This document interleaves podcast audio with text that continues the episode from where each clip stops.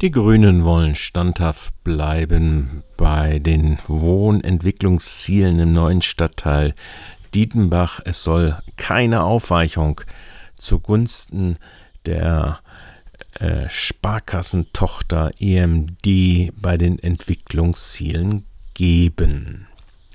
Von den Herren des Freiburger Printmonopols ausgemachten Zeitdruck, so die Badische Zeitung, der Sparkassen EMD oder gar das fantasierte Dietenbach-Beben der BZ-Eigner Tochter, nämlich dem Freiburger Wochenbericht FWB, mit dem die Freiburger Sparkasse zusätzlich zu den 100 Millionen Euro aus dem Stadthaushalt ihre Durchsetzung der Aufweichung der Entwicklungsziele für den Verkauf der von ihnen erworbenen und jetzt auch neu zugewiesenen Grundstücken befördert, stößt bei der Fraktion Eine Stadt für alle, sieben von 48 Sitzen, auf Gelassenheit, so Mohlberg, Fraktionsvorsitzender gegenüber ADL. Und bei den Grünen im Gemeinderat 13 Sitze, so, so jedenfalls Maria Feten gegenüber RDL am Rande der fünften Sitzung am 28. Juni 22 im Gemeinderat auch. Der Dietenbach-Bebauungsplan im Streit, wer denn nun äh, Recht bekommen sollte. Zu hohe Vorgaben an die Sparkassengesellschaft oder sollte die Stadt kaufen, diese Sparkassengesellschaft und dann oder aber entgegenkommen bei den Risikenübernahme für die Sparkasse?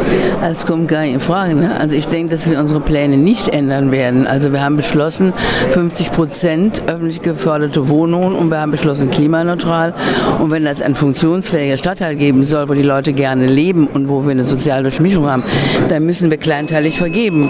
Die Sparkasse, also ich will denen gar nichts unterstellen, aber die müssen natürlich, haben andere Verantwortlichkeiten.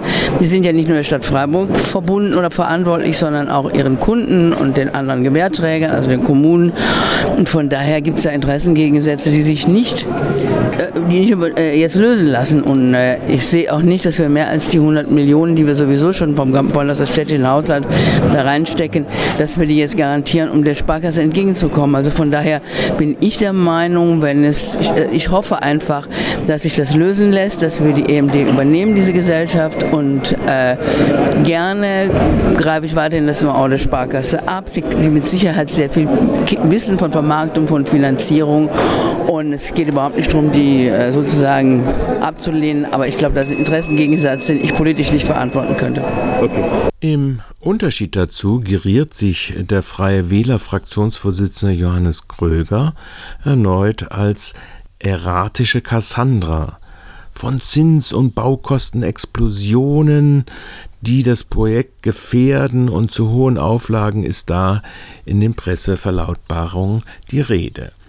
Die, die CDU will sorgfältig, allerdings mit einem unverhohlenen Bias für die Sparkasse wegen zu hoher Anforderungen an die Verkaufsgrundstücke der Sparkasse geprüft wissen im nächsten halben Jahr. Die SPD gibt sich wie Mohlberg gelassen.